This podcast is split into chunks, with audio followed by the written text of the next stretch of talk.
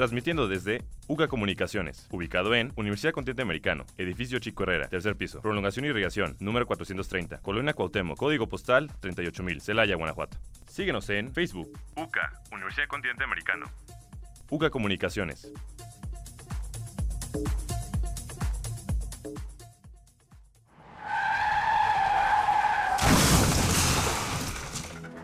Tal amigos? Buenas tardes. Nos encontramos en una nueva edición de su programa favorito, Los Desenfrenados.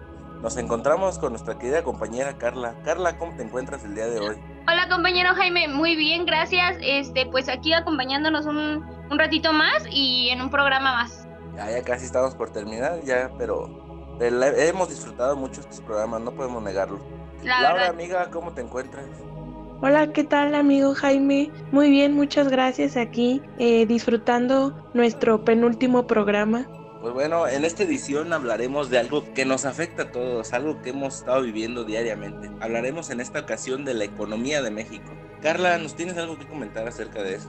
Así es compañero. Eh, la verdad es que con todo esto del COVID y, es todo esto que estamos viviendo ahorita, la verdad es que hemos caído en una economía mexicana sumamente, eh, creo que yo, desgarradora. Por lo mismo de que en, bueno, en el periodo de abril se hundió el 17.3%, que fue, se podría decir que el primer mes de sana distancia. El reporte que hay en redes sociales es de que sus perspectivas globales más recientes al Fondo Monetario Internacional estima que la economía de México se contrajo el menos 10.5% en el 2020. En el Banco Mundial pronostica un retroceso de menos 7.5% y la OSD calcula una caída de menos 8.6% durante este año. La verdad es que sí fue una gran diferencia, fue bastante lo que se, se devastó eh, en tan siquiera ese periodo. Y nuestro impacto de la pandemia del COVID-19 es que el correspondiente mes de abril, el INEGI cayó menos un 17.3% respecto al mes previo y menos el 19.7% en términos anuales. Esta publicación fue hecha en el mes de abril. Este, la verdad es que pues sí fue bastante lo que lo que nos pasó a afectar en, en la economía a todos los mexicanos todo esto del COVID. ¿Cómo ves, compañero? Sí, no, pues claro, es una situación muy difícil ahorita lo que está viviendo por esta pandemia, ya que pues básicamente el país se detuvo y toda actividad comercial, exportación y todo pues tuvo que ser detenido, no solo a nivel nacional, sino a nivel mundial. Yo también tengo una nota que es un histórico de clave de la economía mexicana. El PIB cayó un 18.9% en el segundo trimestre. El PIB es el Producto Interno Bruto.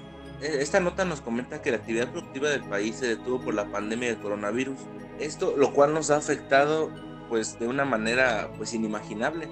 Se ha enfrentado a una caída del 1.2% en el primer trimestre del año. De acuerdo con unas cifras preliminares divulgadas el jueves por el Instituto Nacional de Estadística y Geografía. Pues esto eh, pues básicamente nos ha afectado pues a todos básicamente. En la mañana estaba viendo una nota que decía que Guanajuato era el estado más afectado de toda la República, que reportaba una pérdida de 123 millones de pesos por falta de turismo.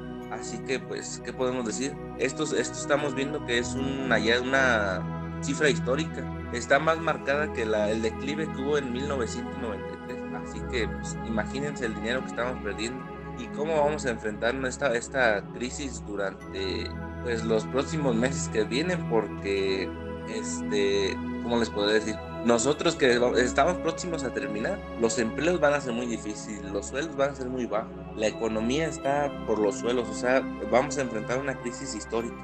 Laura tienes algo que comentarnos acerca del PIB o tú amiga Carla Yo sí, compañero. La verdad es que esto del PIB que, estás mencionando, ya se hicieron un hashtag que dice hashtag semáforo económico de inversión de México. Eh, la verdad es que se encuentra en amarillo, ya que la meta que establece la organización es del 24% del PIB. Eh, sí, como, como mencionas, la verdad es que ahorita encontrar trabajo en las empresas o en las calles, la verdad es que está muy, muy, muy difícil. Por lo mismo de que, pues, como la economía bajó, las ventas bajaron en, empresas y en negocios, eh, sí está muy, muy difícil encontrar el trabajo o, o te lo dan, pero te lo dan nada más temporal, en lo que esto se, se vuelve a, a reactivar como estaba en meses antes.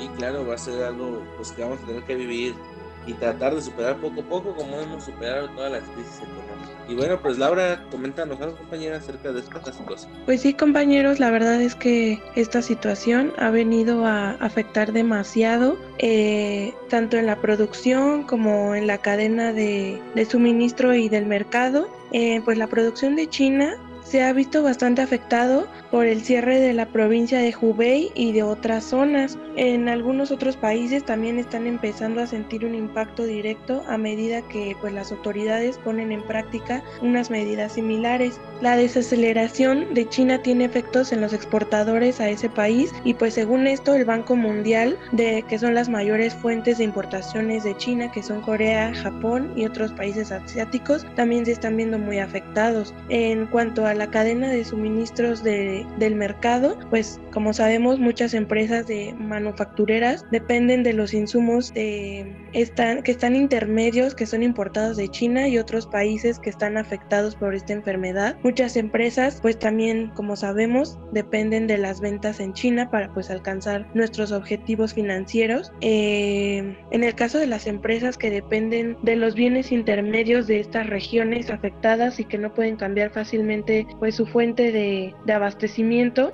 este impacto puede llegar a depender de la rapidez con la que se desvanezca este brote. Definitivamente ya todos necesitamos que, que esto termine, pero pues como sabemos esto es algo que ya eh, no, se va, no se va a terminar el virus, el virus ya está ahí, es algo con lo que vamos a tener que vivir, pero ahorita eh, haber tenido que empezar una nueva vida prácticamente en meses que llevamos. Ha sido muy difícil, muchas personas se han quedado sin trabajo, los comerciantes, las personas que vendían en los tianguis, eh, las han quitado, han cerrado sus negocios y pues era su, su única fuente de ingreso. Entonces, ¿qué es lo que va a pasar? ¿Cuánto tiempo más vamos a estar así? ¿Cuántas personas más van a tener que estar sufriendo y, y careciendo de una fuente de ingresos, ¿me entienden? ¿Qué opinan ustedes como, como nosotros como estudiantes tal vez nos, nos afecta mucho esta cuestión con nuestros papás? Algunos se quedaron sin trabajo, otros no, otros siguen, a otros les bajaron el sueldo, pero ustedes qué opinan? Y esto no parará todavía, ya que pues en México seguimos con el semáforo rojo mientras que Europa, China y todos esos países ya pararon la pandemia, ya reanudaron actividades y todo, México sigue en declive, ya que pues al principio la gente lo tomó como burla, lo tomó como juego, el COVID no existe, subieron las muertes, subieron los infectados y pues México ahorita es el país número 3 en la tabla de los países más infectados de todo el mundo.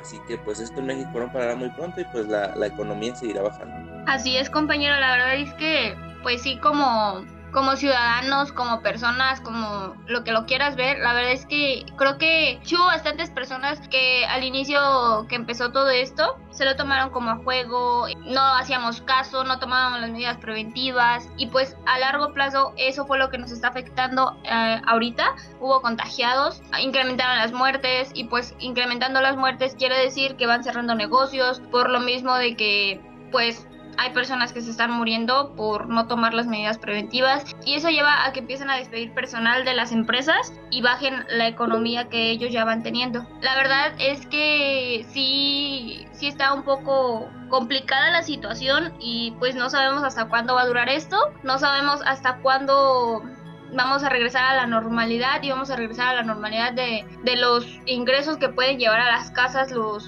los padres de familia, las personas que trabajan en los hogares. Y la verdad es que sí, este, pues nos está afectando bastante tanto a los papás, tanto a los hijos, porque, no sé, no dejan de dar dinero, las personas que trabajamos, este, las cosas empiezan a poner un poquito complicadas en los trabajos, ya sea por porque empiezan a despedir y tienes miedo a que te despidan y todo todo eso, la verdad es que estamos tranquilos, pero a la vez con miedo para que esto no vaya a incrementar o qué opinen ustedes. Pues en cuanto a la normalidad, básicamente tendremos una nueva una nueva normalidad. Todo ha cambiado en el mundo. Ya nada será como antes, ya no viviremos pues tan libres como antes, porque ahora esto se puede decir que nos ha creado un trauma de de higiene, de limpieza.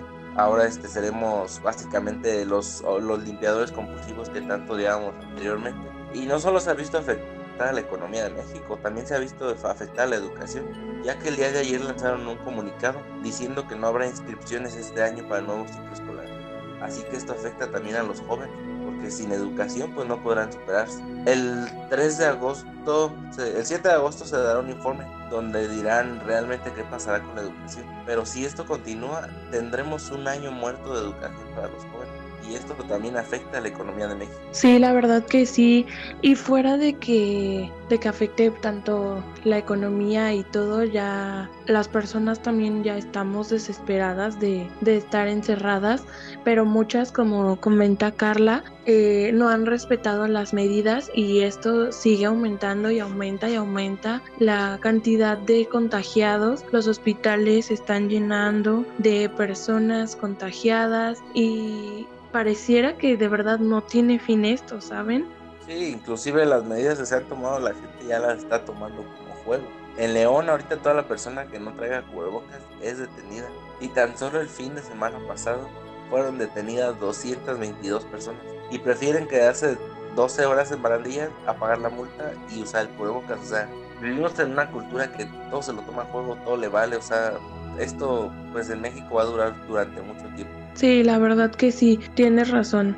Somos una cultura que no no pensamos en el riesgo tan grande eh, que, que esto está provocando. Eh, no estamos viendo cuánto nos está afectando a largo plazo porque yo creo que nadie sabe cuánto tiempo vamos a seguir durando encerrados, las personas algunas sin ir a trabajar, lo que las que son comerciantes que puedan ir a, a vender pues eh, de vez en cuando o anden buscando pues la manera de cómo generar dinero. Y aparte también todavía de la economía, de cómo nos está afectando y todo eso, la violencia que se vive en México. Estamos en una situación en la que los feminicidios siguen aumentando, las muertes, los secuestros, todo sigue aumentando. Ya no puedes salir tranquilo a la calle, incluso aquí en Celaya, Guanajuato, no sé si se han fijado, eh, en las calles tienen pancartas grandes colgadas que dicen la violencia y el virus nos están matando, quédate en tu casa. O sea, imagínense a qué grado llegamos para que pongan eso, ¿no? O sea, ya ni siquiera un virus, o sea, en qué momento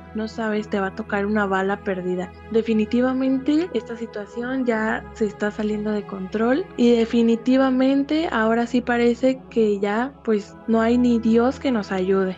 Sí, no, claro, estamos viviendo, estamos viendo un infierno en la tierra y pues no queda otra más que tratar de sobrevivir a la economía y a la violencia. Pues bueno, el tiempo se nos ha acabado en esta, en esta charla tan fructífera que tuvimos. Estuvo estuvo intensa la charla. ¿Qué les pareció, compañera? La verdad es que sí, eh, sí estuvo un poquito intensa ya que pues es algo que estamos viviendo día con día, es algo que fue de la nada. Los cambios fueron muy bruscos, pero pues no queda más que seguirle echando muchísimas ganas y salir adelante sobre todo. Sí, compañero, fue una, una charla intensa, estuvo muy buena concluimos una edición más, querida audiencia, pues esperemos lo hayan disfrutado, esperemos ver sus comentarios en las redes sociales, que comenten acerca del tema y pues nos vemos en una próxima edición.